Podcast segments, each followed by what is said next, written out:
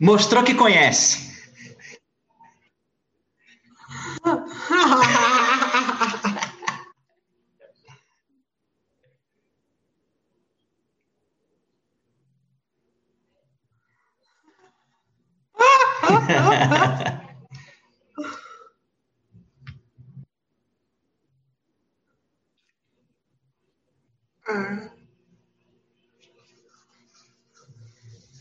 E aí, meus queridos?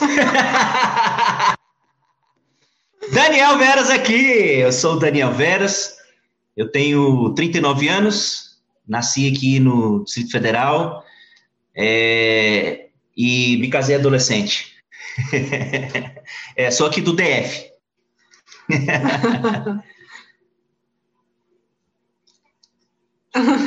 Me casei com 19 anos, tenho uma filha de 12, 13. 13. Ah. Tenho uma filha linda de 13.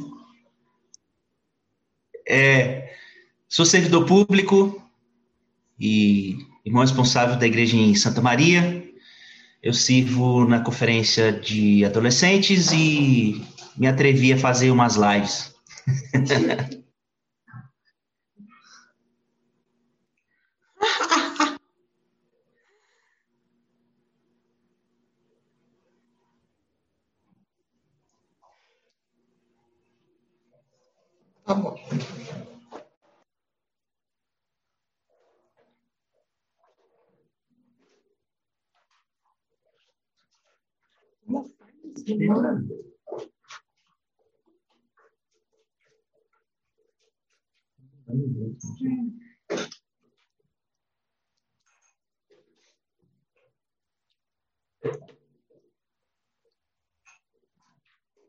Fala tudo de novo ou volta do.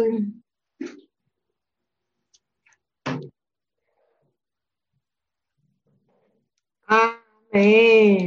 Boa noite.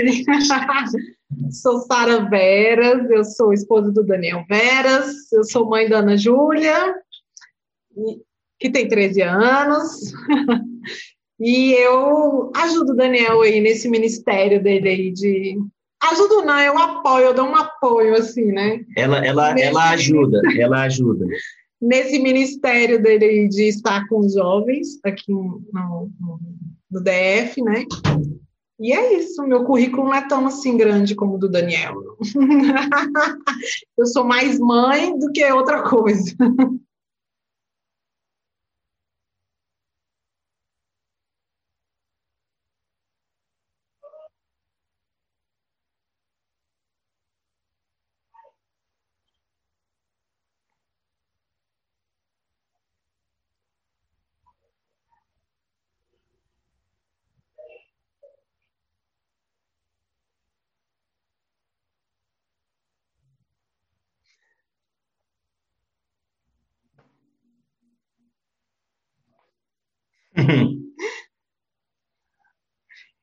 Eu nem sei como eu entrei, né? É verdade, né? O Daniel vai me colocando ali. Só sei que de vez em quando eu participo aí de alguma coisa. Não, é, é, é assim, eu, eu sempre eu sempre conversava com os jovens nas conferências de jovens é, e, e sempre, sempre me interessei por jovens, né? Sempre gostei de servir, de estar junto e tal. Na conferência de adolescentes eu estou sempre servindo, então não tem muito tempo para conversar. E aí eu aproveito a conferência de jovens para poder conversar. E, e, e como um, um, bom velho, eu vou vou tentando achar os assuntos, né? E aí vou conversando quantos anos você tem, e aí faz, faz faculdade de quê, mora onde e tal. Esse, esse era o assunto e eu ficava fazendo algumas, alguns comentários, ficava puxando o assunto baseado nas respostas. Eu, eu percebi quando, assim como todas as outras perguntas, eu fazia pergunta de casamento. E eu percebi que os jovens, de modo geral, tinham dificuldade de responder sobre esse assunto. E às vezes até evitavam o assunto. Então era muito fácil para eles responderem sobre a faculdade, sobre emprego, sobre vários assuntos, mas quando chegava nesse, a galera travava. Isso me, me, me deixou curioso, assim, me chamou a atenção. Então eu comecei a provocar assuntos que desembocasse nesse, né, que convergisse para esse assunto. Na verdade, toda vez que eu conversava uma conversa, eu comecei a me. Eu já pensava em como chegar, em, no momento em que eu chegaria nesse assunto. Aí, no, no, uma vez no Instagram, eu comecei a abrir uma caixinha para. Uma caixinha de pergunta para quem quisesse interagir, para gente, é, a gente falar sobre isso, né? E foi interessante, porque, cara, foi uma demanda, foi uma demanda que, assim, tava, tava lá, a galera repercutiu bem, reagiu bem. E, e foi assim, foi bem sem querer. Eu fiquei dois anos sem mexer com isso, sem conversar com o pessoal sobre isso. E três meses agora abri caixinha de novo e continuou com a mesma, com a mesma demanda reprimida. A demanda reprimida, tava lá. E a Sara, eu já, eu já tinha conversado com a Sara sobre isso.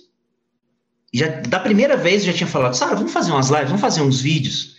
Não, Daniel, não sei o que e tal. Eu sou meio tímida. É. Mas aí a gente. Aí, depois de um mês fazendo, fazendo os stories do Instagram, do Instagram, eu falei assim, cara, quer saber? Eu vou começar a live e pronto. Aí eu anunciei no story e comecei a fazer. É. Então, três meses atrás, eu retomei as caixinhas de pergunta percebi que a demanda estava reprimida. E aí eu percebi que não dava mais para ficar é, atendendo essa demanda só com caixinha de pergunta do, do Instagram. Instagram. É, o Léo, inclusive, uma vez eu conversei com Camila, e Camila falou assim: Nossa, me amarro nas, me amarro nas, na, nas suas respostas, gosto muito e tal. É, ah, não sei se vocês viram, uma vez a gente, Léo e Camila estavam fazendo uma live e a gente entrou na live deles. A Sara, inclusive, achou.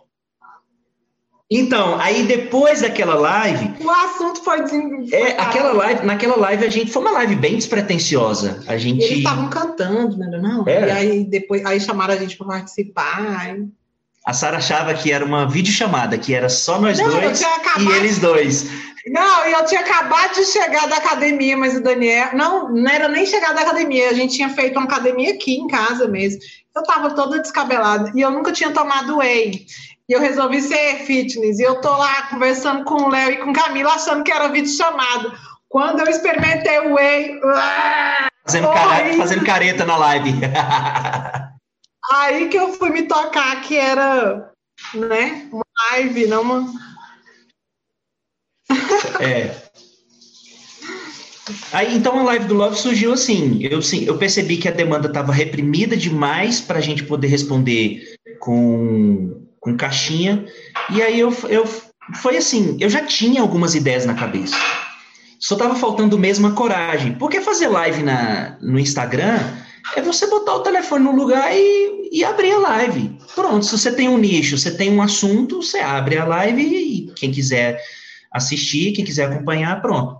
Daí, é, eu, eu tinha uma programação bem básica na minha cabeça, eu já tinha pensado nisso lá no passado, e a Sara, eu já queria fazer uma live com ela, porque eu entendo o seguinte, né?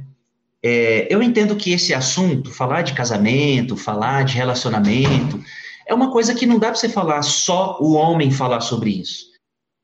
Então, a Sara, ela deu um, um plus no, na ideia, porque por mais que, de alguma maneira, a gente que é homem consiga falar alguma coisa que as, que as irmãs entendam, aceitem, quando uma mulher fala, é muito, é muito mais fácil de receber. Até porque a mulher tem, tem, tem uma. É óbvio, né? A mulher tem cabeça de mulher, vai falar com cabeça de mulher e vai comunicar melhor com as mulheres. E foi, foi tiro certo. Foi. A ideia foi essa, surgiu assim. Foi. Mas quando você fala. Coragem, tava faltando coragem. Veras, quando você fala assim que algumas questões reprimidas dos jovens te preocuparam, o que, assim, do que você está falando? O que é que te preocupou?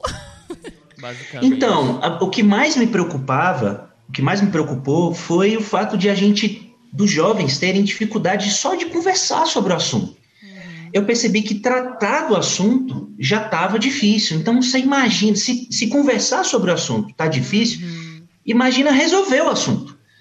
Né? Se a gente conversar aqui sem, sem pretensão nenhuma, é só uma conversa. Já é algo que incomoda, imagina o irmão chegar na irmã. Ima- Imagina a irmã se abrir para o irmão que está chegando. Pô, fica mais difícil ainda. Verdade. Então, o que eu percebi foi que, que, primeiro, esse assunto, né? Cara, vamos conversar. Tanto que se vocês assistirem minha primeira live, Uhum. vocês vão ver que lá eu falo assim: olha, um dos principais objetivos da live é a gente conseguir falar sobre assunto. Vamos conversar sobre assunto. Sim. Tem muita coisa que eu tô falando que, cara, você não precisa concordar. Uhum. Você não precisa fazer o que eu tô falando, mas vamos conversar sobre isso, né? Desmistificar, né? desmistificar algumas muitas coisas. Pelo menos conversar, vamos conversar. Você tem uma opinião? Beleza, vamos ouvir sua opinião. E na Você programação, acha que alguém errou com você? Ok, vamos falar sobre isso. na programação, você tinha quantas lives em mente, assim, que você faria? Olha, eu vou fazer três lives aqui de início, nesse tipo de programação. Você começou logo, olha, eu comecei aqui sem... Não, Sem não, limite. eu tinha uma programação. Eu sou bem sistemático. E, e, e, ao mesmo tempo, eu preciso. Eu gosto muito de, de uma agenda automática, uma programação automática. Eu gosto muito de trabalhar assim. Então, o mês tem quatro semanas. Uhum. Então, eu espalhei as lives com temas para quatro semanas. Tanto que. É, o- atualmente, esse ano é assim. Eu estou pensando em alguma coisa nova para o ano que vem. Ainda não sei direito o que, que é, mas eu estou pensando em mudar algumas coisas, em fazer coisa nova para o ano que vem. Uhum. Mas eu penso sempre assim, bom, quatro semanas, então eu vou fazer na semana um do mês, isso, na semana dois, aquilo. Então eu fui pensando assim, sistematicamente dessa maneira. Aí eu pensei, bom, vou fazer uma sozinha, onde eu vou trazer uma, uma palavra espiritual, uma palavra, é, uma reflexão e tal. Na segunda semana, bom, eu gostaria de conversar com casais, porque isso é uma coisa que eu sempre fiz. Pergunta para Sara.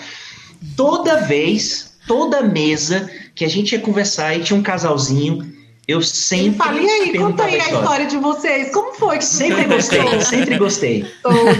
Sempre gostei de ouvir histórias, porque, cara, é um negócio muito legal essa coisa de Inspirador, né?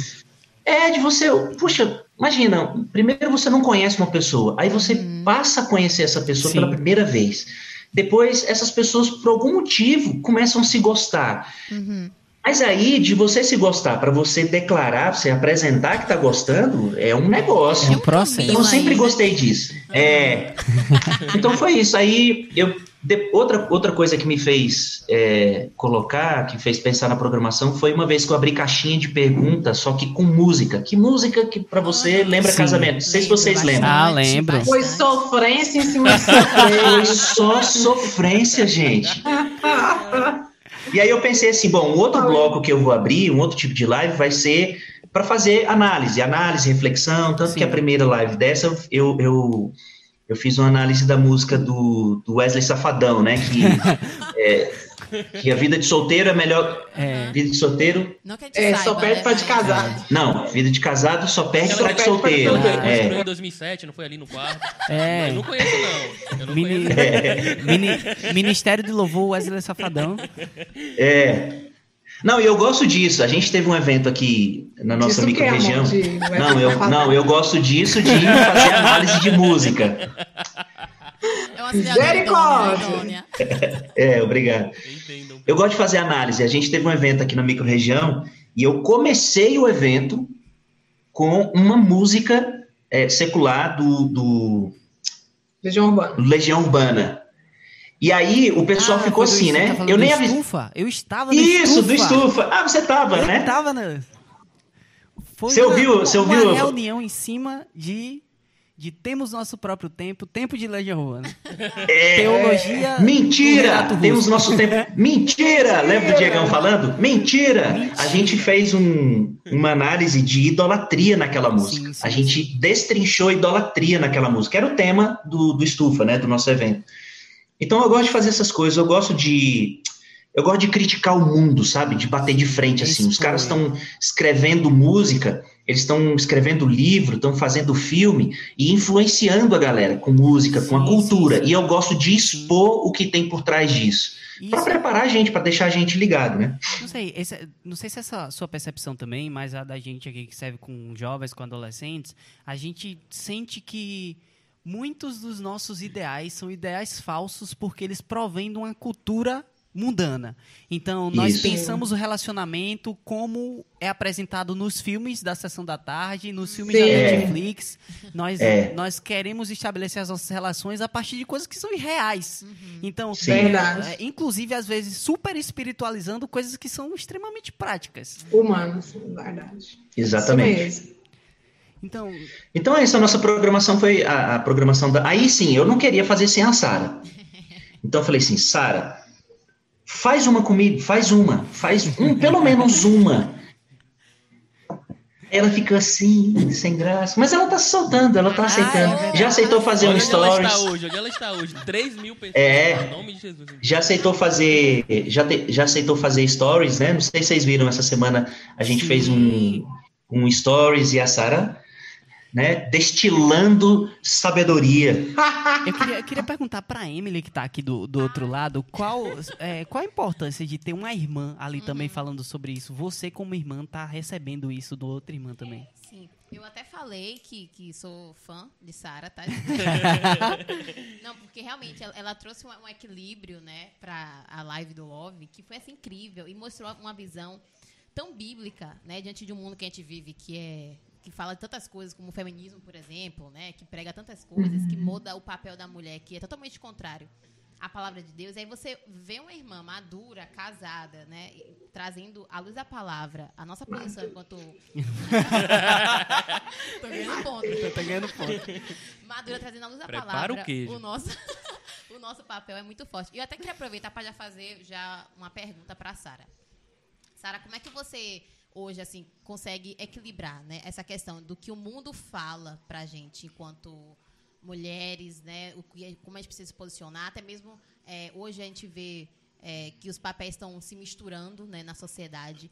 E você respondeu muitas coisas em relação a, a relacionamento na vida da igreja que trouxe muita luz, assim, de como a irmã, por exemplo, se comportar quando o irmão chega e manda uma mensagem, né, de como uma irmã deve é, é, se permitir ou não estar em um relacionamento, conversar, coisas que às vezes eram um bicho de sete cabeças na vida da igreja. Que Então, ninguém falava. Ninguém falava.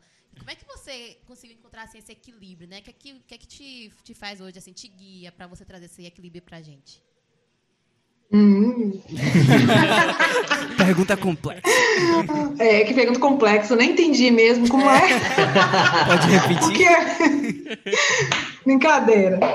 É, eu, eu, eu creio que, que a própria, o próprio tempo de vivência, não, não que eu seja tão, tão velha assim, né, né, tão madura assim, mas o fato de você ir vivendo e tendo experiências humanas mesmo, eu, eu, eu tenho uma filha hoje de 13 anos, então, o- e tem o serviço do Daniel que eu não, não sou tão assim ativa, eu sou mesmo uma cooperadora ali, até porque o ano passado foi um ano pesado para mim profissionalmente, eu estava em dois empregos, então assim, meu tempo ficou muito puxado para foi tirado um pouco do meu tempo de serviço na igreja, né? E eu fiquei mais ali auxiliando mesmo.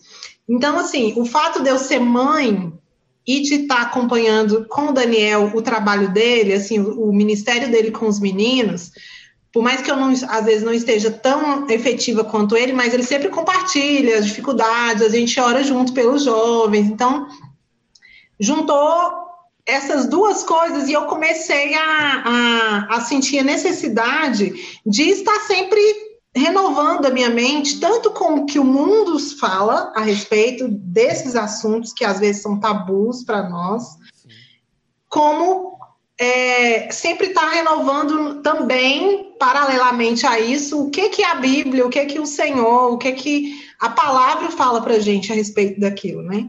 Para a gente ir pedindo sempre para o Senhor essa questão do equilíbrio, principalmente pelo fato de eu preocupar muito com a Ana Júlia. Sim. Eu tenho uma filha de 13 anos, eu quero falar sobre o feminismo para ela, porque eu não posso jogar isso por debaixo do tapete, é uma coisa que está aí. E nem deixar o mundo E nem falar. deixar o mundo falar de maneira errada. Então, eu quero falar como que o mundo fala e quero mostrar para ela o que, que a Bíblia fala sobre isso, quais os pontos positivos e quais os pontos negativos, o que, que é mentira, o que, que é verdade, entendeu? Então, é, é isso que me leva a buscar esse equilíbrio. Sim, perfeito. Acho que esse, esse sempre foi um desafio da igreja, né? Lidar com a cultura. Lidar com aquilo que está ao nosso redor. Talvez por muitas décadas a gente tenha conseguido, de alguma forma, isolar parte da igreja da cultura. Mas hoje não tem como fazer isso. Né? Isso está no nosso dia a dia, tá quando a gente liga a televisão, tá nos anúncios que a gente recebe é, propositalmente no Instagram. E a igreja não tem como fechar os olhos para essas coisas mais. Elas precisam ser Uhum. discutidas e graças a Deus que o Senhor tem levantado algumas pessoas para tratar desses temas. Agora, Uhum. eu imagino, Veras e Sara, que é, durante esse tempo vocês tenham percebido que algumas dificuldades são muito comuns em- em- a muitos jovens e a muitas jovens. É, isso que eu estou falando é uma coisa da minha cabeça ou isso é real? Muita gente tem as mesmas dificuldades. Quais foram as que vocês olharam e disseram, pô, todo mundo está sofrendo com isso? Coloca uma lista aí, porque talvez, talvez seja a minha também. Eu acho que uma dificuldade, assim, pelo que o Daniel compartilha, uma coisa que eu vejo muito é uma dificuldade muito grande com a autoestima, né, amor? É, Isso é uma, é uma coisa muito incomum para todo mundo, tanto para os irmãos comum. como muito comum, tanto para os irmãos como para as irmãs, a questão da autoestima, da é, da visão distorcida de si mesmo, sabe? Que às vezes atrapalha você ver também as pessoas de uma maneira mais mais correta, né? e a si mesmo, né? E assim mesmo. Viver a si mesmo. Porque é, isso é uma coisa interessante, assim, muito curiosa. Depois que eu comecei a fazer as lives, você vê, né? Vocês, eu vou, eu vou inclusive falar uma coisa para vocês aí. Vocês do Certo. Pode Crer. Isso. Não, para vocês do Pode. Crer. Tô tranquila. Vocês, vocês talvez não este, não tenham ideia do que, do que, das repercussões que podem vir desse trabalho de vocês. Às vezes a gente começa uma coisa achando que que está acertando tal ponto, a gente mira numa coisa e de repente você começa a perceber que tem várias outras necessidades, vários outros alvos para acertar. É, muita coisa vai aparecer e claro, né, com o tempo, com a perseverança, vocês vão percebendo e vão, é, vão abordando, vão abrangendo as necessidades que vão aparecendo. No meu caso, eu achava que era só mesmo é, dar uma ideia para a galera sobre como chegar, sobre tratar com timidez e tal. Para mim, a dificuldade maior na minha cabeça era chegar. Eu não sei chegar. Tipo assim, eu quero, mas como que eu faço? Ah, no máximo, alguns conceitos sobre casamento e tal. Cara, só que aí eu comecei a perceber que é, tinha muitas pessoas, né, foi ingenuidade da minha parte também, assim, muitos jovens com relacionamentos mal resolvidos, maltratados no passado, muito jovem é, ferido emocionalmente. Isso fez com que vários deles é, desenvolvessem a baixa autoestima, medo. Muita gente tem medo de chegar, não sabe o que fazer, porque está ferido, porque tem medo de chegar e receber o não, ou de receber um sim e depois é, a pessoa descobrir que não era, não era aquilo e ter que descartar, entre aspas. Ou porque tem uma má referência. É, ou pessoas que têm medo de entrar no relacionamento porque por falta de referências adequadas, seja em casa, seja na igreja. Sim, sim. É, problema de autoestima é uma coisa assim que eu fico, eu fico, me, eu fico assim curioso de, de tentar entender. Tudo isso para mim é muito novo e eu pretendo fazer da Live do Love um, um, instrumento com várias parcerias, porque eu não, eu não tenho conhecimento de tudo. Eu não sei de psicologia, eu não sei de finanças com profundidade. Sim, sim. Então, eu pretendo trazer no futuro pessoas que possam falar sobre autoestima, sobre emoções, sobre traumas. Pretendo trazer no futuro pessoas. Aliás, é, esse é, um, é, uma, é uma coisa para a semana do Love. Na semana do Love, em dezembro, Tem um- nós vamos ter evento, vários assuntos desse sendo abordados. Um spoiler. Sim, sim. É, essa, essa questão da autoestima, é, eu, eu vejo que uma coisa que pode lidar muito bem com isso é o acompanhamento pastoral. Então, Uhum. talvez, né, é, a gente conversa muito, eu eu e Jean, alguns jovens que a gente não teve referência paterna em casa, e quem assumiu essas referências na nossa vida foram irmãos da vida da igreja. Verdade. Então a Uhum. gente começou a reunir na adolescência né? Eu, particularmente, com 15 anos de idade. E, 16. e eu não tinha a refer- uma referência paterna, nunca tive. E na igreja, né, eu lembro de um irmão especialmente chamado Tassiano, que foi o irmão que pregou o evangelho pra gente lá na cidade.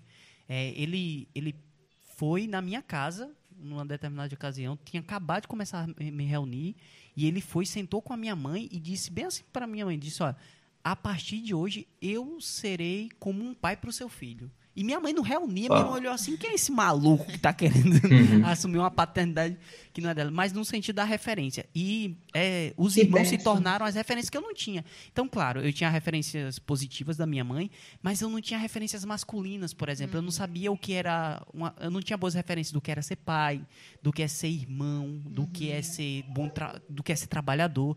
Então, essas referências vieram para mim por meio do acompanhamento pastoral. E o acompanhamento pastoral só pode ser feito localmente. É difícil, às vezes. Eu vejo que você sente um drama das pessoas quererem que você pastoreie elas à distância, mas isso é, é, É, muito difícil. é, a é. gente precisa de pessoas ali que sabem da nossa história, sabem quando é que a gente está mentindo, inclusive, quando a gente está escondendo os nossos Não sentimentos. entendi, Emily, por que.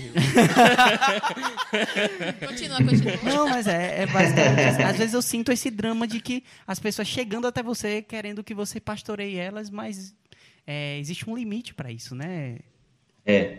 Uma das coisas que, um dos meus sonhos em relação a isso, é que a gente tenha isso que você falou, que eu consiga de alguma maneira influenciar mais. Eu não tenho a pretensão nenhuma de, de ser. é, talvez na vida da igreja, eu não me lembro.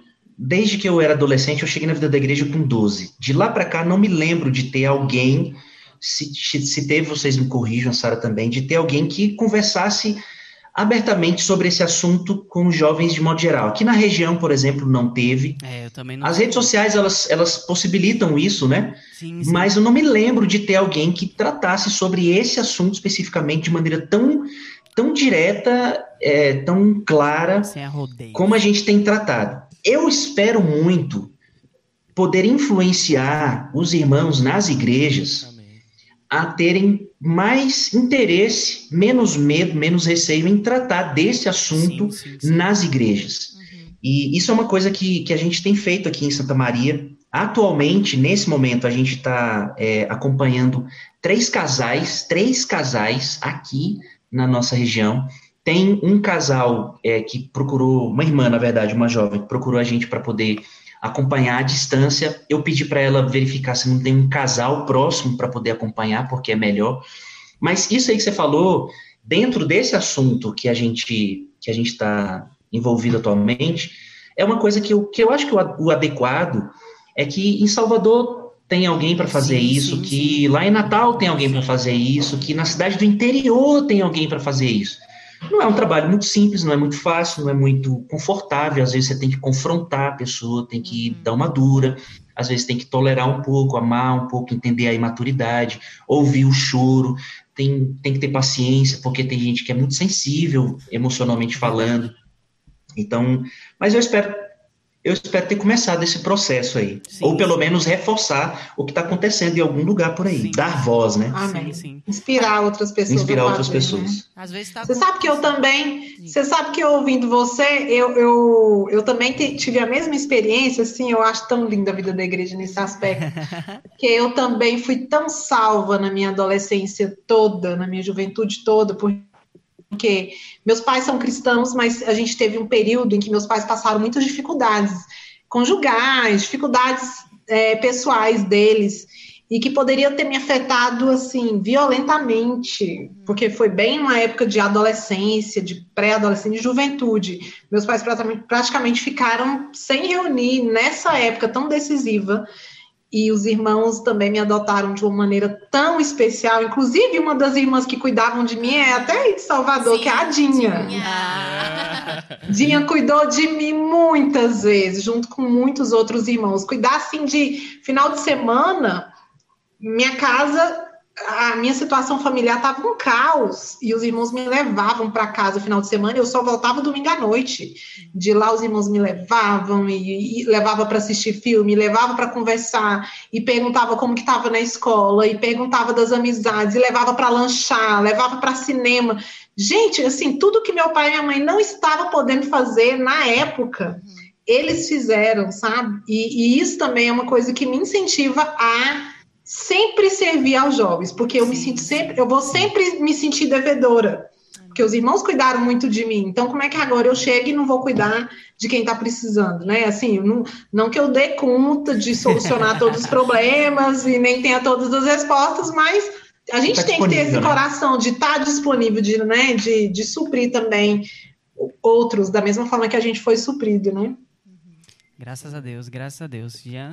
Rapaz, é interessante isso, porque quando o Veras ele trata desse assunto, né, geralmente a gente acha que, sei lá, é algo que você vai resolver com um mês. Né? Tipo, ah, você é uma pessoa ferida, uma pessoa que, que, sei lá, foi rejeitada, e aí com um mês você vai estar pronta para ser o super marido. Mas isso é uma questão, uhum. isso demora. E eu acho que essa é a maior dificuldade né, e a maior paciência que eu acho que, que eu admiro no Veras e na Sara, é, é, é, essa questão de você tratar nessa, nesse ponto com o tempo, entende? Você está disponível para as pessoas, sei lá, e talvez tem pessoas que vão ser curadas em dois meses, mas tem pessoas que vão ser curadas em cinco, seis, um ano, entende? Eu acho que, que como vocês pensam acerca desse respeito? Vocês acompanharam pessoas assim que, que tal, foram recuperadas rápido, outras talvez mais levaram mais tempo? Então, a, a, gente, a gente ainda não. Assim, tem um irmão, é porque é tudo muito novo, né? Cara, e sabe o que, que é interessante, assim? Apesar de ser muito novo, mas está sendo muito. tem muito volume de informação. Cara, todo dia tem gente que manda mensagem no direct do Instagram, uhum. é, às vezes vários textões de gente é, falando da história áudios. Então, e, e, veio tudo muito, muito rápido. Então, você imagina, se havia uma demanda reprimida para caixinha de pergunta, imagina para uma live. O pessoal chama mesmo no direct, muito, principalmente irmãs.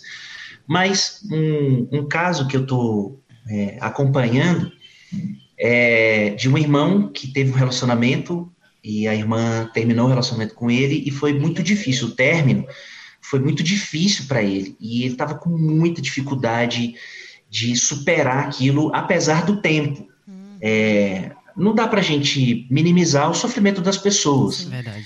É, é mas algumas, algumas coisas a gente precisa de apoio para poder superar. Então, luto, por exemplo, é uma coisa que a gente precisa respeitar o tempo de cada um. Mas não dá para você ficar cinco anos de luto, né? Uma hora você tem que superar aquilo ali. Assim também é um término de um relacionamento, né? Mesmo por mais ferido que ele tenha ficado, em algum momento ele precisa ter sido é, curado da emoção dele para poder viver uma nova relação. Inclusive, eu postei um, eu, eu coloquei nos meus stories hoje um post do, do Eu Escolhi Esperar com um texto de uma menina que teve uma experiência assim. Ela noivou e terminou o noivado e aquilo foi uma experiência muito difícil para ela, mas ela se recuperou na comunhão com Deus, com a igreja e tal. E esse esse rapaz, eu falei para ele assim, né, é, que ele podia me procurar sempre que ele que ele precisasse, sempre que ele quisesse. Toda vez que ele, eu usei com ele um recurso que um irmão mais velho que eu usou quando eu era adolescente. Quando eu era adolescente, é, eu, eu, era adolescente, eu tinha me apaixonado por uma garotinha. É, eu estava num outro grupo cristão e eu tinha me apaixonado por essa garota e ela terminou comigo e eu fiquei assim, nossa, eu fiquei super mal. Cara, e eu ia para esse irmão. cara disse, acabou, né? Graças a Deus. Acredito que ele se atreveu a se apaixonar por outra pessoa. Como? Não, e sabe o que, que, é interessante? Quatro anos depois, não, vou, não foi muito, eu tinha 15 anos. Quatro anos depois eu casei com ela. Eu Uau. nasci para casar mesmo. Aí eu ia, eu ia, eu ia para esse irmão chorar o tempo todo. E aí, só fazer um parêntese para falar para como foi minha experiência com, com essa coisa de ter irmãos na vida da igreja para poder cuidar, a referência, né?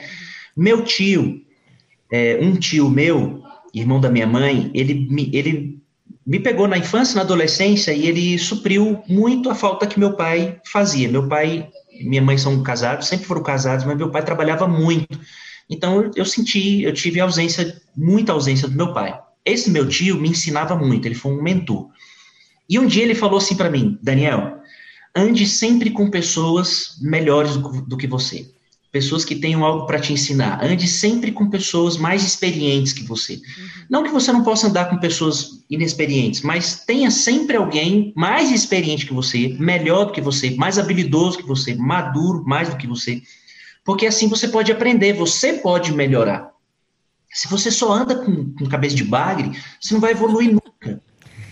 E, e eu trouxe isso para minha vida. E eu me apeguei a um irmão, quando eu saí da cidade que eu morava para ir para onde eu estou agora, me apeguei a um irmão, que era o irmão responsável da época, e eu vim com essa carga emocional, um namorinho de adolescente, um, um, uma paixãozinha de adolescente, e eu falava para ele assim, eu ia conversar com ele, está difícil e tal. Imagina um irmão responsável ouvindo um adolescente. De 15 anos. Eu tô sofrendo.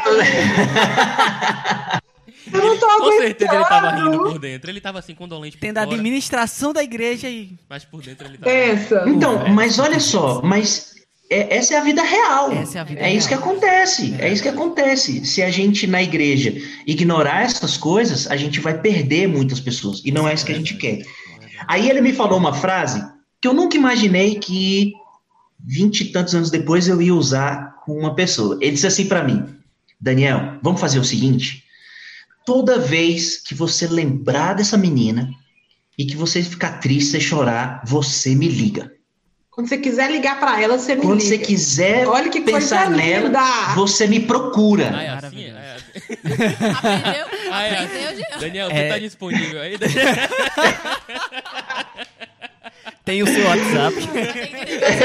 A sorte, a sorte é que naquela época não tinha WhatsApp. É, As ligações não eram tão fáceis de se Daniel, Eu só fazer. preciso tinha- 19 horas por dia sua. Eita, rapaz, você tá, tá sofrendo assim, Jean? Que isso? Já deixa marcado, agenda aí pra gente. Vai. Ah, eu ac- eu acredito que em Salvador deve ter alguém, até. é, como, de- como, como o Miguel William Mas disse, são é melhor que tenha alguém. lágrimas pra pouca arca. Eita! Aí, voltando, né? Esse irmão, que eu tô tendo comunhão com ele pelo Instagram, ele. Também liga pro Daniel toda vez que tá Não, não, ele. Eu, eu me disponibilizei para ele, né? E a gente tá trocando uma ideia e tal. Então, tá sendo uma experiência legal. Tá sendo uma experiência legal. Eu não tô me furtando de ajudar, de responder o pessoal que. Alguns eu demoro um pouco mais. Tem casos complexos, por exemplo. É, uma irmã, eu acho que ela colocou na caixinha, né? Uma irmã colocou assim: ó, tenho 34 anos, dois filhos e sou viúva. Será que eu vou conseguir casar? Olha, cara, é, é assim. Não existe resposta simples Nossa. A gente, eu e a Sara, a gente orou por essa irmã. Imagina, uma irmã de 30 e poucos anos, dois filhos, viúva. O que, que eu vou dizer para uma, uma irmã dessa? É difícil. Então, tem, tem pessoas que foram, É preciso que foram casadas. essas Então, coisas, né? é. E a, A gente está indo assim, bem lento, né? Bem devagar. É, as necessidades hoje em dia dos irmãos, dos jovens na igreja, elas têm aumentado, né? Porque às vezes as pessoas têm uma experiência ruim no mundo Sim. e volta para o Senhor, mas volta igreja, machucado, volta com uma consequência, Ou até mesmo na igreja. ou até mesmo na igreja, e volta com uma consequência difícil de ser resolvido, né? Imagina uma pessoa que vai lá no mundo, casa e não dá certo, aí separa no mundo, aí volta para o Senhor, ou se converte depois. Sim. A gente não pode fechar o olho pra, Pra os olhos para a necessidade dessa pessoa, né? E muitas aí? das vezes, muitas das vezes são pessoas que estão servindo na igreja, que passam por você e você Isso. nem imagina o que é que está acontecendo na vida Verdade. dessa pessoa. Verdade, para de E Isso. o maior desafio disso é que essa cura ela é necessária para que essas pessoas possam viver aquilo que Deus preparou para elas. Se você Isso. pegar como exemplo a mulher samaritana ali, ela Aham. tinha uma necessidade e Jesus toca nessa necessidade que era uma necessidade de relacionamento. Ele É. quando, quando ele toca nisso, ele diz: você tem esse, esse- sim, você já teve cinco maridos e o que você teve não é seu. E aí ela É. abre os olhos e ela diz, verdadeiramente tu és profeta. Aquilo, aquele momento foi quando Deus des- de- é, tira as vestes dela e diz, ó, é nisso daqui que eu quero te curar. A partir daquele É. momento ela sai, anuncia a cidade e milhares de pessoas, sei lá, centenas, uma multidão, toda a cidade é ganha para o Senhor quando o Senhor cura a, aquela demanda que era uma demanda de relacionamento dela. Isso. Então, Uhum, muita gente está uhum. ali sofrendo, teve experiências exteriores, é, teve experiências horríveis, às vezes até dentro da própria casa, é, tem medo do relacionamento porque viu um casamento destruído dentro do- de casa entre Repetir, os né, o pais, padrão. né, o receio, e aí Deus quer nos curar Amém. dessas coisas, pra Amém. que nós possamos Amém. viver Isso aquilo mesmo. que Ele preparou pra gente. E o né? Plenitude, isso mesmo. E, e assim, ó, Pode falar, pode uma falar. coisa só, só para concluir, uma coisa pode que, que a gente. aqui é você. Só Experiente aqui é você. só Pode falar, eu queria falar. Não, não, não, é só para só para porque para pegar um, um gancho aqui de que a igreja, a igreja e não o mundo é que deve estar pronta para mexer com essas coisas. Amém, amém. Ultimamente tem havido uma secularização muito grande dos assuntos. Sim, verdade. De certa forma, isso é responsabilidade da igreja, assim, porque a igreja, é, não, não digo assim, o nosso ministério, né, a vida da igreja, mas a igreja, de modo geral, tem se furtado, tem se omitido é, de alguns assuntos, de encarar alguns assuntos. E esse assunto de relacionamento é, é, um, é um dos assuntos que a gente precisa dar atenção, porque olha só que coisa.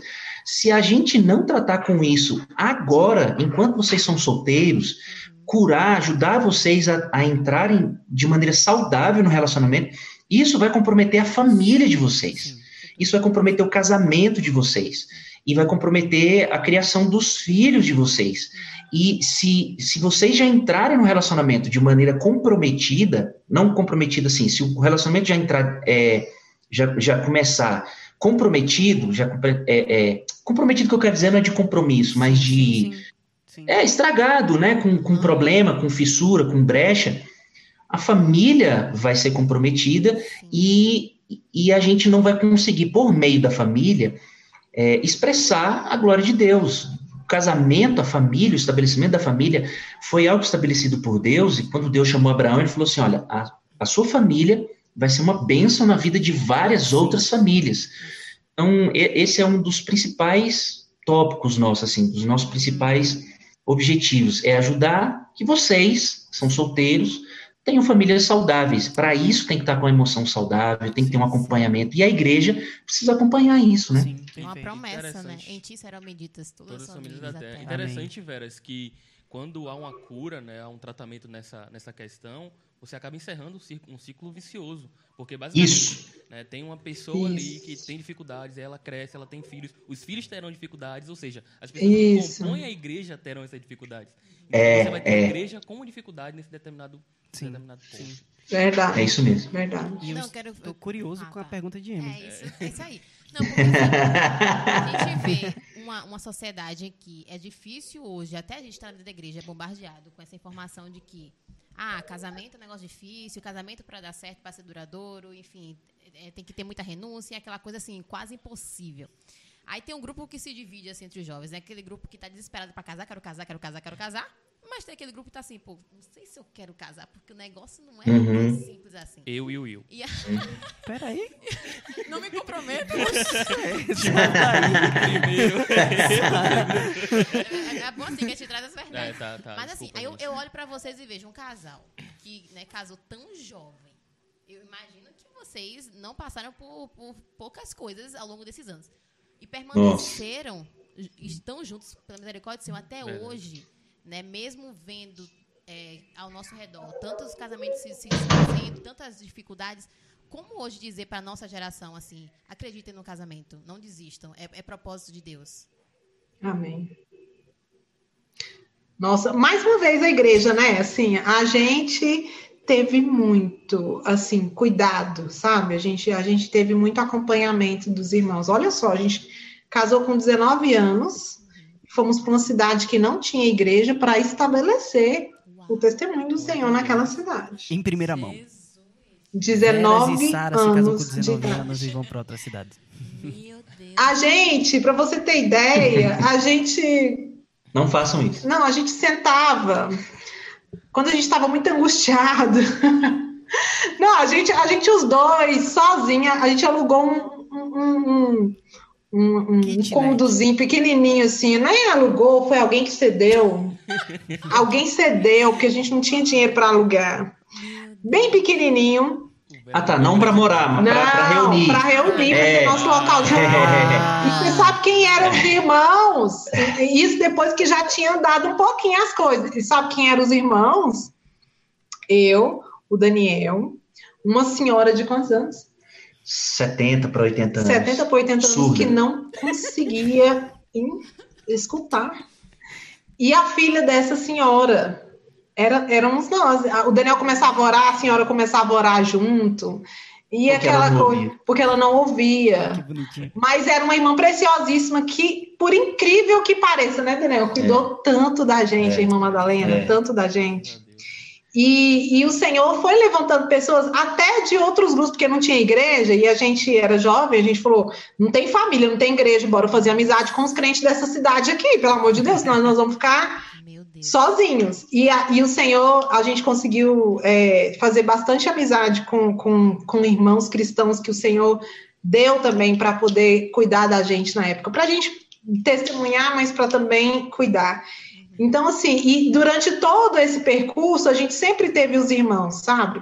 Para poder ajudar, para poder se preocupar como que estava, como que.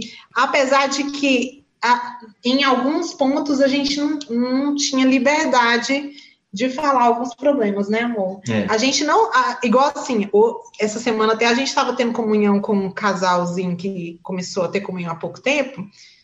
Eles. Um casal de noivos. Não, eles ainda vão noivar, eles estão É. só com com uma aliançazinha de compromisso. Namorando. namorando. E aí a gente foi falar tanta coisa. A gente já tem acompanhado eles há algum tempo.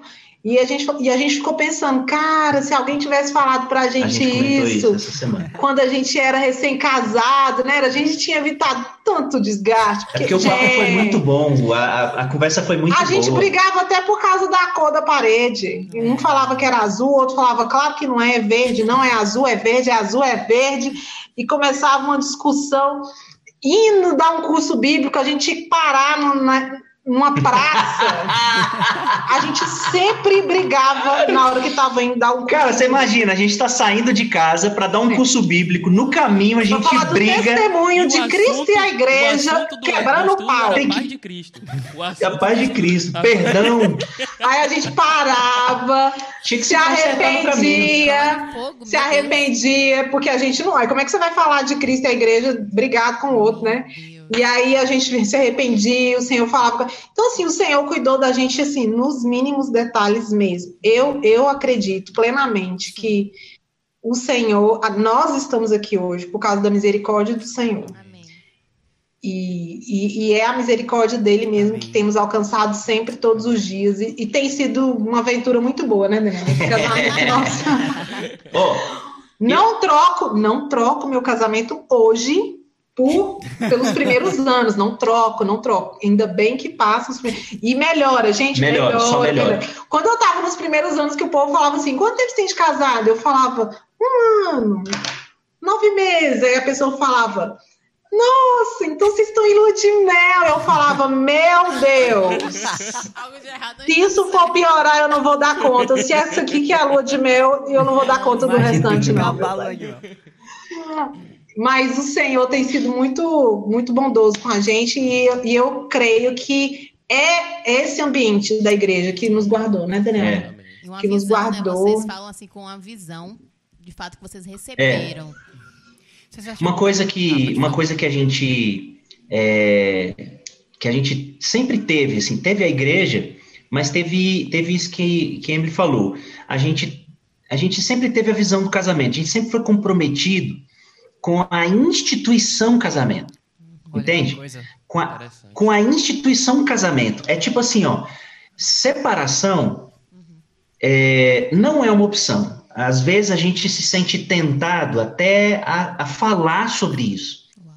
Mas, é, para mim, falar em separação era uma coisa que, que trazia muita angústia no coração. Era tipo assim, era como se fosse assim, ó.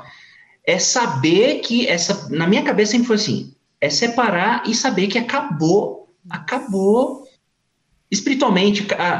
Eu não quero, eu não quero trazer peso para ninguém. Dentro da gente, sim, sim. dentro de mim, na minha experiência, sempre que eu pensava em separação, aquilo me trazia muito peso espiritual. Uhum. Porque, porque o casamento não é uma coisa para você é, entrar nele pensando na possibilidade de, de acabar. Perfeito. Não é uma coisa para você é, pensar em acabar me, no meio do caminho, por qualquer motivo que seja.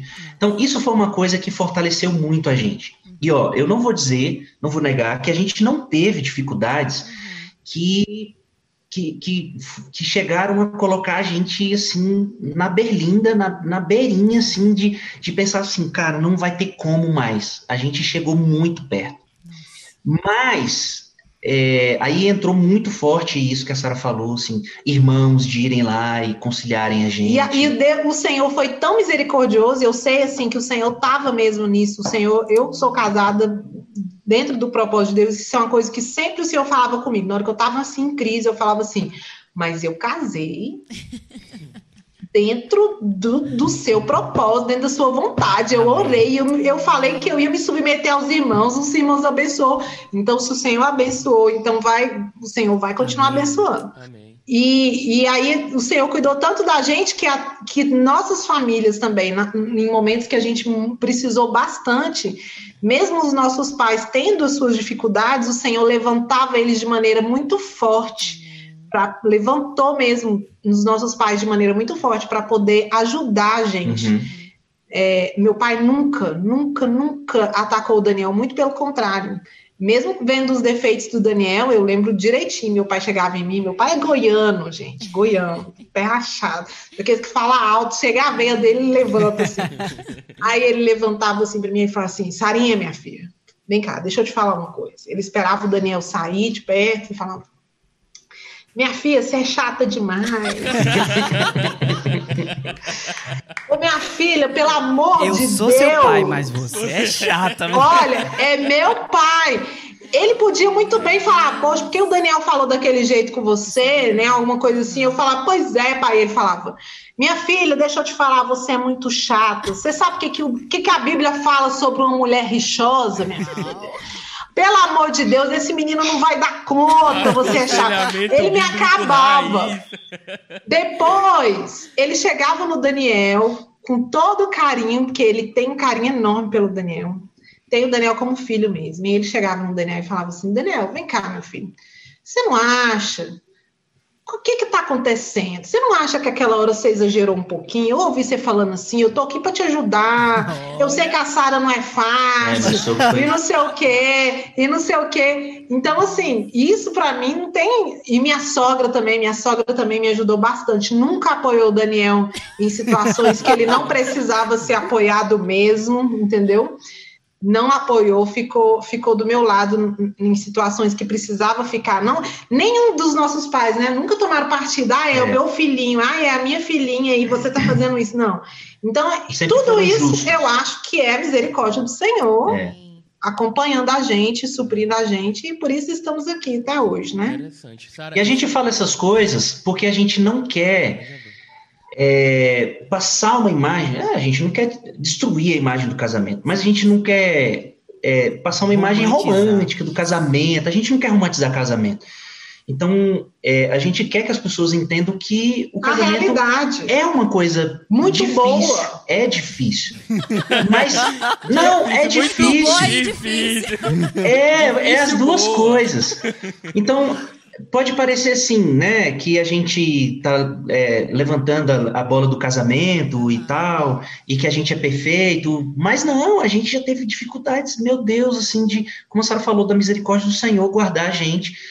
E, e, e a gente, eu gosto de passar isso para poder dizer para todo mundo, para os jovens, para fazer eles entenderem de que a gente deve se comprometer com o casamento e a gente deve é, receber ajuda da igreja e do Senhor para manter o casamento. Sim. Separação não pode ser uma possibilidade na nossa vida. Tem que ser muito estrito e, e, sempre debaixo de muita comunhão, caso não esteja mais, não tenha mais viabilidade de começar, de, de continuar. É, a Bí- a Bíblia é bastante clara, clara com relação à possibilidade do divórcio. Né? Isso ocorre por causa da dureza do coração. né? Do- Isso, do- Essa isso. possibilidade foi colocada por causa da dureza do coração. E É. o, quando o casamento ele chega no divórcio, é, ele está mostrando, apontando para a palavra de Deus. Então, qual foi o Uhum. motivo? É a dureza do coração.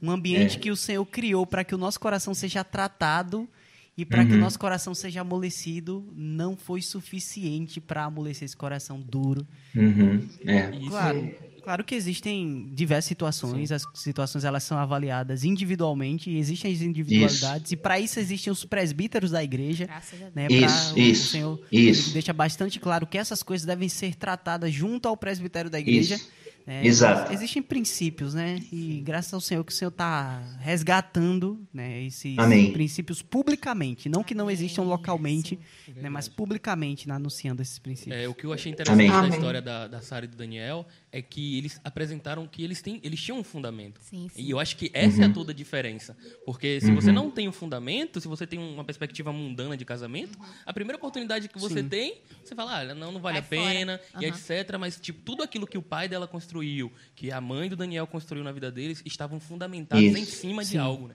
Então existia um Isso. fundamento, que era uma visão bíblica do casamento, e tudo aquilo que eles estavam fazendo na vida deles, eles estavam acrescentando, né? Como prata, ouro e pedras preciosas. Essa, essa, é coisa, essa é uma coisa importante. Ah, Eu já te- me sentei para conversar com algumas pessoas na universidade é, sobre alguns assuntos relacionados a os mais polêmicos, né? E geralmente é, eu começo a colocar alguns princípios da Bíblia, a galera começa a refutar, refutar, refutar, refutar. E normalmente acaba nisso. Galera, é o seguinte, esses princípios, eles não foram criados para ímpios. Eles são entendidos por pessoas que respeitam os princípios, que, que olham Uhum. para isso como sendo a palavra de Deus. Então, quando você pega, por exemplo, é, o princípio da submissão e aplica e tenta aplicar na vida de uma pessoa que não crê em Deus, ele vai falhar miseravelmente, porque ele vai É. utilizar o princípio da submissão para maltratar a esposa, para de repente espancar fisicamente e dizer, olha, você tem que ficar junto de mim, porque você deve ser submissa a mim. Então esses princípios, eles foram colocados para que homens de Deus e mulheres de Deus Amém. apliquem eles na sua vida. E esses princípios aplicados na vida de pessoas de Deus são princípios extremamente saudáveis. Agora, se você quiser pegar uma pessoa que não crê na palavra e dizer para ela, é, olhe, você, a sua esposa vai ter que ser submissa. Ele vai olhar para isso a partir de uma cosmovisão errada, que é uma cosmovisão não cristã. É isso mesmo. E não funciona, Eu cara. amo essa palavra. É. Vergenschauung. Olha, É a gente, por incrível que pareça, nós já temos uma hora de conversa. Mentira, Vocês não. acreditam nisso? Ah, E eu sei, e, a- e eu sei que a galera ali nos bastidores, ah, pra vocês que não sabem, nós temos os patrões do Pode Crer, que é quem manda na Eita. gente, quem tá ali atrás. E a gente sabe que tem uma galera ali no chat que tá conversando com a gente. E a gente quer falar o seguinte: se vocês quiserem, podem mandar aí no, no chat para que vocês escutem, para que você. As perguntas que vocês querem fazer, que a gente vai perguntar aqui pra galera, beleza? Não é isso, Daniel? Que tá aí atrás? Isso mesmo, isso mesmo. É. Podem fazer perguntas aqui no chat. Pra Daniel Veras e Sara, viu, gente? Isso. Deixando claro. É, o nosso Daniel ali, tá bem? E aí a gente, e aí chegando as perguntas, vocês podem sinalizar pra gente, tá bem, galera? Tranquilo? Tá. Vamos continuar por aqui. Então, é, Vera, você falou uma coisa que vocês quando se casaram, vocês tinham 19 anos. Nossa. Uhum. Olhando hoje, claro, existem as individualidades e essas coisas são as- aconselhadas talvez localmente. Mas de maneira geral, você aconselharia uma pessoa nessa faixa de idade tá casando e por quê? Sara, Sara com, com classe. Não, então, isso é uma coisa que a gente.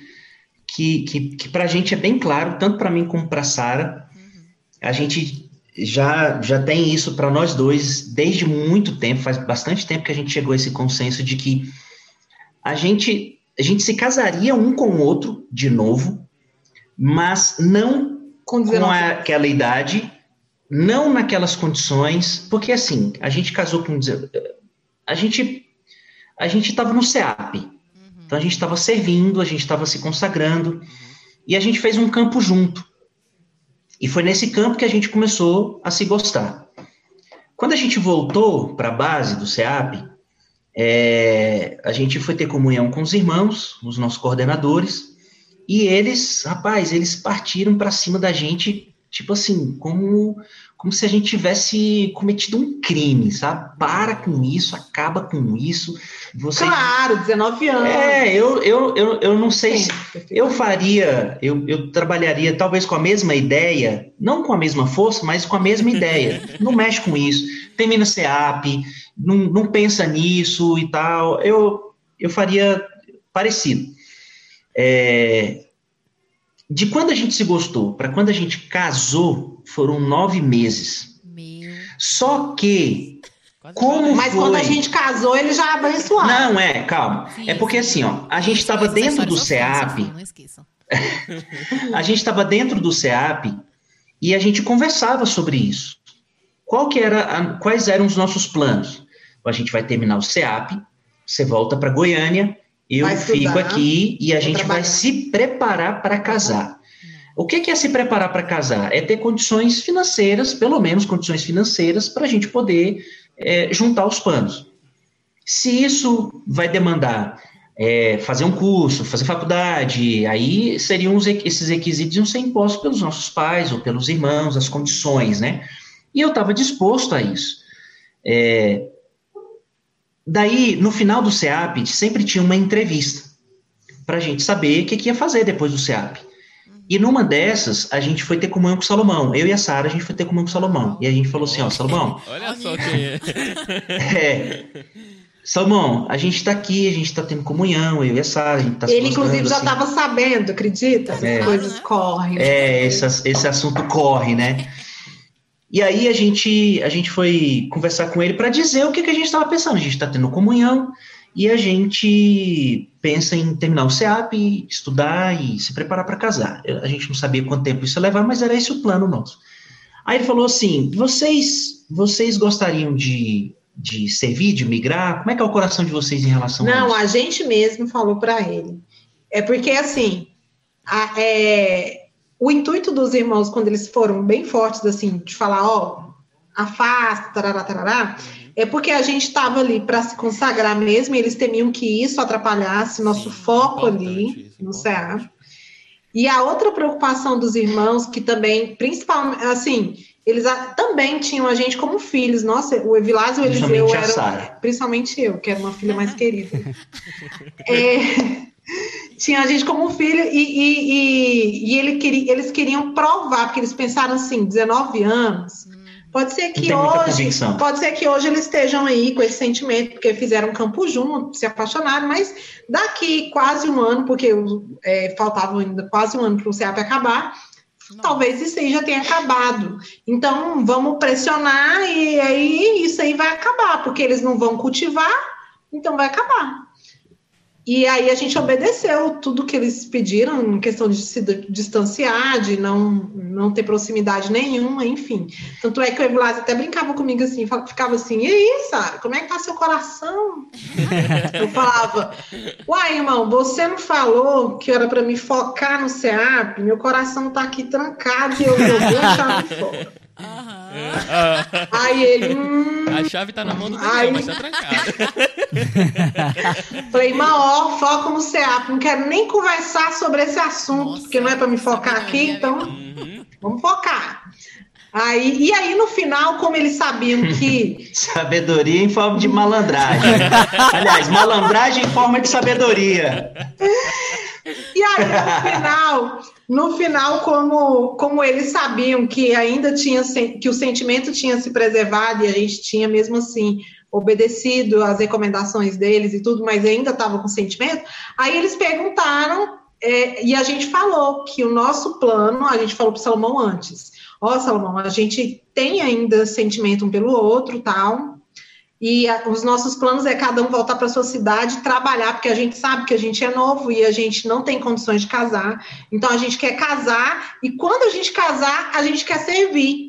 Porque e isso é era algo que estava muito no coração do Daniel desde sempre. Ser um irmão de Tempo serviço, de tempo integral, que serve e tal. E eu ia casar com ele, eu estava disposta a, a, a cooperar nisso também. E aí, quando o Salomão viu que a gente tinha certeza do nosso sentimento e que a gente tinha esse objetivo, aí ele juntou, né, o útil ao agradável e falou assim, ah, então vamos viabilizar para vocês casar logo, que a gente tá precisando mesmo de gente para servir. trabalhar Não sei se vocês lembram na época que estava em alta a questão da migração. Aham. Ah, sim. Então, a Foi gente bem naquela foi bem época. naquela época. A nossa, isso, a nossa turma saiu velha. uns, da nossa turma saiu muitos casais, muita gente migrou. É. A gente era os mais bebê, mas tudo bem. Galera, é, Dinha mandou um beijo pra vocês. Ah, Ah, vocês- Ah, é, linda. A Dinha mandou um beijo. uma Ah, eu pergunta, vi fala um pouquinho mais próximo do microfone, Daniel. Temos uma pergunta aqui de Esther Nascimento. Este Nascimento é a nossa Fã. nossa fã. É o fã clube. A migrante. Vocês acreditam que a maioria dos jovens estão preparados em todos os aspectos para o casamento? Nossa. Nossa, Eita. fé. Meu Deus. Não, eu, eu acredito que ninguém nunca vai estar preparado, nem jovem, nem adulto, nem ninguém nunca vai estar preparado 100% em todos os aspectos para o casamento. Ainda mais em todos. É, então, Eu até acredito. Isso aí é pergunta de, de, de, de concurso. Ah, Se tiver todos, nenhum, É. você já marca errado. você viu todos ali? Ah, e eu, Todos, e eu complemento, a, sempre. complemento a pergunta. Qual você acha? É o quê? Eu ia complementar Ah, acho que é a mesma coisa. vá, vá, pode ir, pode ir. Pode ir, Daniel. É, dentre todas essas coisas que, que se eh, acha que não está pronto, qual que você acha que é a principal dica? O principal Cara, eu ia perguntar a Ah. mesma coisa, É, mano. ó, ó, Ó. Já quero o coach, vai. Quais são os Vamos, principais? né? vamos, vamos dividir isso para homens e mulheres. Isso, Interessante. gostei, hein? Gostei. Qual é a Ah, dificuldade boa. dos homens geral e mulheres? Tá. botar aqui no bloco de notas. Vai. É, tal- talvez a gente, talvez a gente tenha respostas alinhadas, assim, né? Alguma, alguma, alguma particularidade para os sexos, mas o- como, como se tratam de princípios, então eles vão ser aplicados, os Pra princípios vão ser aplicados tanto para homens como para mulher. Sim. Mas assim, é, para mim é muito importante a questão da idade. Então, eu não aconselho ninguém pensar em namoro antes dos 20. Ó, Jesus. E essa é a minha posição particular. Antes dos 20, não acho que deve pensar nisso. A partir dos 20, eu acredito que é, os, os principais critérios, para mim, nessa, nessa ordem, são é, maturidade financeira. Porque, Não é ser rico, gente, é dar conta de pagar um aluguel e comer. é, eu teve uma resposta. E sair para chupar um picolé de vez em quando, né? Porque também tem que dar uma saída. Tem que dar uma assim. adoçada na É. Estavam chorando Você dá conta de fa... dá conta de levar a mulherzinha, como diz o pastor Claudio, na pracinha, dá aqui, um. Daniel tava tranquilão aqui. Daniel França não É, tem problema com Daniel aqui ficou tranquilo nos bastidores. aí. Ah, pra mim era. Ele falou até aqui, eu ouvi baixinho. Eu achei que era pra ser rico. Toda a riqueza agora. Sim. Então, maturidade financeira é aquela condição é, mínima de dignidade, De né? dignidade, Ele tá falando é, aqui é. para você. Tá falando de comer arroz com ovo o mês inteiro e morar debaixo da ponte. Né? Exato, não, não é isso, né? É, é- é dignidade mínima. Então, porque o que acontece?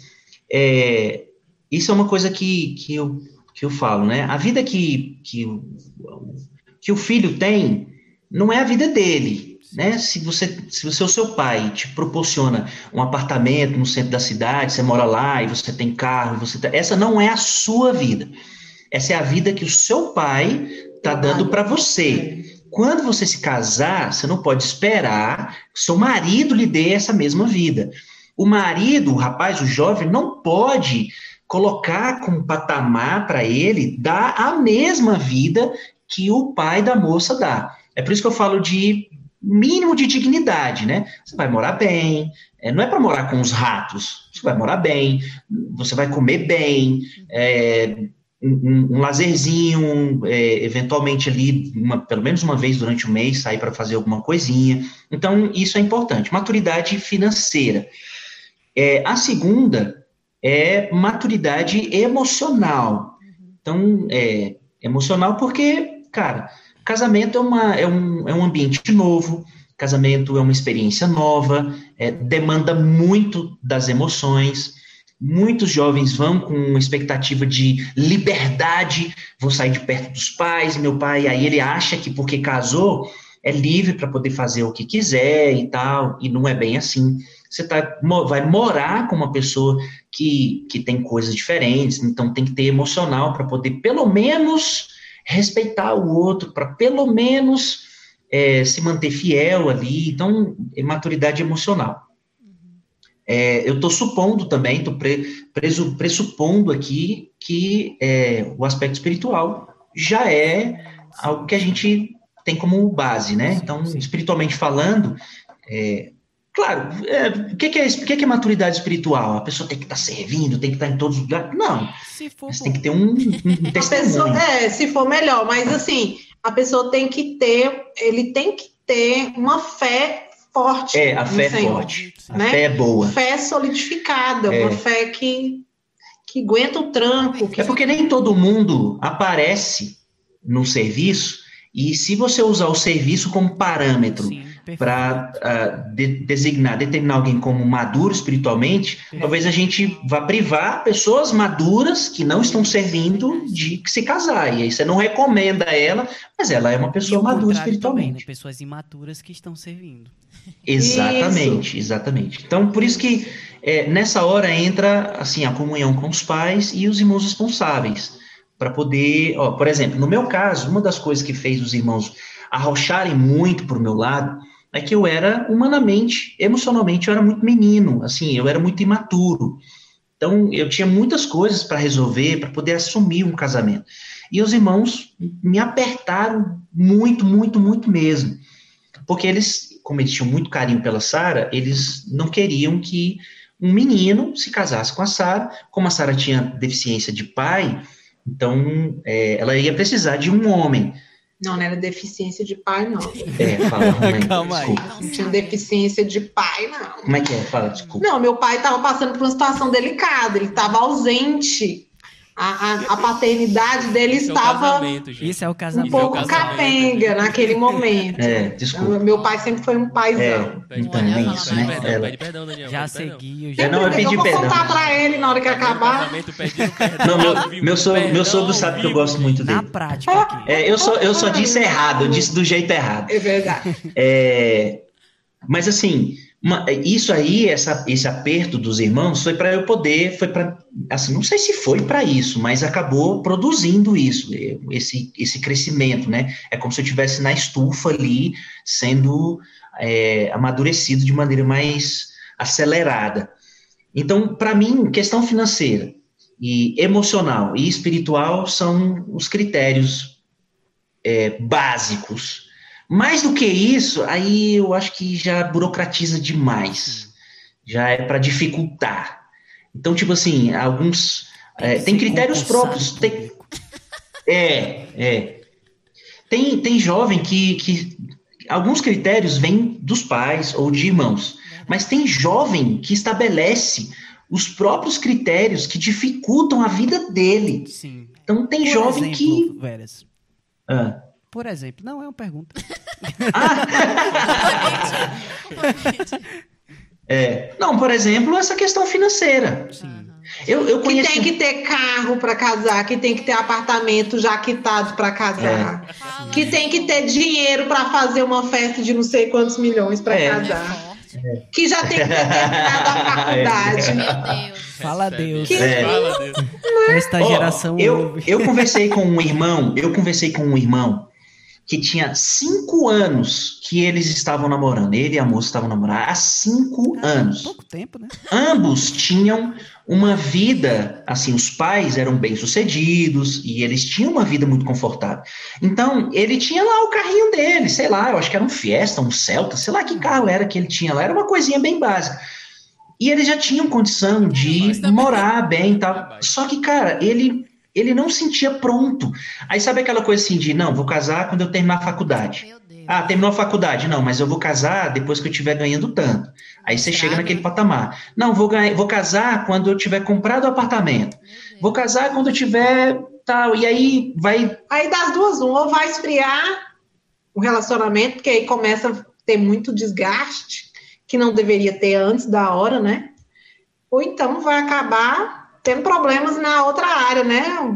Dizendo assim. Aí vai ser forçado a casar porque não aguentou esperar. Sim, Tem sim. mais pergunta. Todos nós compreendemos. Vai lá, Daniel. França. Daniel, fala mais próximo do microfone. Temos mais uma pergunta da Estena. Ah, Esté, pô. Ó, Esté, Esté ali tá Você tem que muito ma- interessada. agendar, Esté, agenda. É, já foi. Quais os requisitos vocês acreditam que é necessário para um jovem casar? Ah, já Ah, tá falando Acabou agora. É, eu acho que é esse aqui. Escuta o negócio, gente O não é Daniel atrasado, também presta né? atenção. Escuta o negócio, escuta o negócio. Sim, sim. Tem mais Só alguma? essa Mais só? de alguém?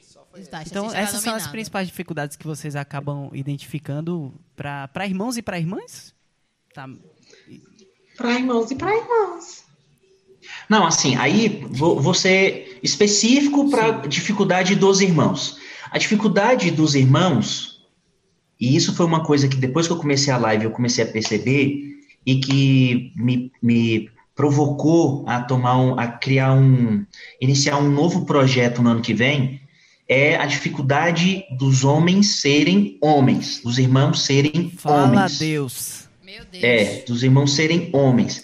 Eu não quero, eu não quero assim ofender a honra de nenhum irmão, de nenhum homem, homem fisiologicamente homem, mas o homem ele precisa ser psicologicamente homem, precisa ser emocionalmente homem, ele precisa ser espiritualmente homem. Ser homem, a gente, a gente é tripartido, a gente é homem fisicamente, tem uma compleição física masculina, mas a gente precisa ser emocionalmente homem e a gente precisa ser espiritualmente homem. Eu vejo muitos homens com emoção frágil, com uma emoção fraca, com, com uma emoção que não passa segurança para a mulher. Sim. Ah, mas, e- mas, e por quê? mas a mulher não pode passar segurança emocional para o homem? Pode, ambos precisam. Só que se o homem não, não passa isso para a mulher, já, já começa mal. Então, se uma dificuldade que eu percebi foi essa de os homens terem dificuldade de se posicionar, de pensarem na vida de uma maneira mais comprometida, mais responsável. Eu vou estudar, eu vou trabalhar, eu preciso disso. Talvez haja uma falta de orientação na igreja, na família, por conta disso. É, E aí os homens vão ficando muito, muito meninos, né? Eles vão, vai prolongando o tempo de meninice dos homens. Então, é, espiritualmente falando, os homens precisam se posicionar como cabeça, como liderança espiritual na casa, na, na, na casa como solteiro, é, na relação com, como namorado, como noivo. Então, um posicionamento. Isso não quer dizer, de forma alguma, que os homens devem é, ocupar todo o espaço e substituir as funções das mulheres, mas Até porque Tá faltando- consegue, né? hombridade por parte dos homens, né? Até porque o quê? Até porque nunca conseguirão. Não, nunca conseguiram, porque, tem o papel Porque do Deus homem. foi feito, é, porque a gente foi feito para se completar. Exato. Foi assim que o Senhor fez. A gente precisa um do outro. Rapaz, olha, o projeto que eu vou iniciar o ano que vem com homens, Sim. Ele Estamos- vai- Estamos sabendo. Mas a gente É. tem uns nomes legais aqui que pode te indicar. Vire macho homem. Tipo assim. Se conserte, é, se conserte. Você sabe que a, que a gente tá com uma série de uma série de reunião de jovens ag- agora que é trazendo aspectos é, práticos da vida de Jesus, né? Então, o qual é o nome da série, né? É a humanidade de A Jesus. humanidade de Jesus. Então nós fizemos Mas, uma reunião falando que, que o tema foi Jesus e a universidade, falando sobre estudos. Uau. A nossa segunda foi Jesus e o trabalho. E, a- e no sábado agora a gente vai ter uma nova que é Jesus e o serviço na igreja. E a gente tem. A proposta dessas reuniões é justamente tratar esses aspectos práticos da nossa vida. Que às vezes a gente espiritualiza, espiritualiza, espiritualiza, tá muito bonitinho, mas na hora de fazer as coisas, algum- alguns papéis não estão muito claros. Então, por exemplo, a gente É. falou do, do trabalho no sábado. E a gente falou, olha, irmão, você pode até não querer, mas biblicamente Deus te deu uma função de sustento. É ordem, né? isso. é a ordem isso, de Deus. Isso. Se não fosse o pecado, não existiria, mas existe o pecado. Não que o Uhum. Passa a ocorrer após a queda. Não, o trabalho já existia. Né? O Já existia. você vai cuidar do jardim. Cultivar e guardar. Mas o que ocorre após a queda é que Deus coloca uma função para o homem. Você Isso. vai agora, Agora vai comer suar, né? do suor do seu rosto. Então, isso. cara, você vai ter que trabalhar. Isso daí não tá falando que as irmãs não vão trabalhar. Não é podem, isso. Pelo isso. contrário, não é nenhum. restritivo. Mas homem, trabalhe, cara. Pensa na É. vida. É. Vai dar o seu, É. como a É. gente fala aqui na Bahia, dá os seus corre nesse negócio. Então a gente tá, pulos. a proposta é trazer, fa fala de aspectos práticos também. E uma coisa que a gente ah, introduziu para a próxima reunião é justamente isso, que o serviço na igreja é um bom termômetro para a nossa vida humana. Então, dificilmente alguém que serve de qualquer jeito na igreja vai ser um bom profissional. Uhum, uhum. Dificilmente alguém que tem uma característica relaxada na igreja vai ser um marido que tem uma personalidade mais forte para determinadas coisas. Então, Sim. o que a gente tem conversado entre a gente é que a igreja é esse ambiente para que nós nos preparemos, inclusive, para o casamento. Por que não, né? É. Isso. E as mulheres, sabe? Porque eu, eu falei, mas aí tá faltando a Sara falar da dificuldade das mulheres aí. É. Que a, que a, a, a Emily quer saber. Eu acredito que nós mulheres, uma das dificuldades que a gente tem é porque hoje é inculcado muito na nossa cabeça assim que a gente tem que cuidar para não precisar de homem. Estude para você nunca depender de um homem. Seja alguém para você nunca ter que ouvir, perguntar para um homem se você pode ou se você não pode. E não sei o que, não sei o que. Ou então aquele outro lado. Você foi criada para lavar, passar, cozinhar, ter filhos e submeter-se apenas. E nenhuma dessas duas, dessas duas versões é, é o que o Senhor tem para a gente, né? Fala, Deus. Perfeito, É perfeito. Nenhuma dessas duas linhas, nenhuma desses, desses dois extremos é o que o Senhor tem para a gente. Então, assim, cara, nós mulheres podemos estudar, sermos ótimas profissionais, Amém. sermos juízas, advogadas, professoras, influenciarmos uma sociedade inteira Amém. Mas com o objetivo de sempre exercer a nossa a nossa principal função, que é de auxiliar o nosso marido, né? De auxiliar o nosso esposo da melhor maneira possível, de complementar o nosso marido da melhor maneira possível. Então, você te- entende a diferença? Tipo assim, eu estou aqui estudando, eu estou me formando, eu vou ser uma advogada, não para eu ser melhor do que um homem, não para eu, pra eu não precisar de um homem, mas para eu ter mais coisas para cooperar ainda mais com meu marido no, no reino de Deus, para o reino de Deus, né? Para eu poder ser uma mãe, uma mãe mais completa, Uhum. entendeu? Eu vou estudar sobre esse assunto para eu poder conseguir ser uma mãe mais atualizada, uma mãe mais completa, uma mãe que consegue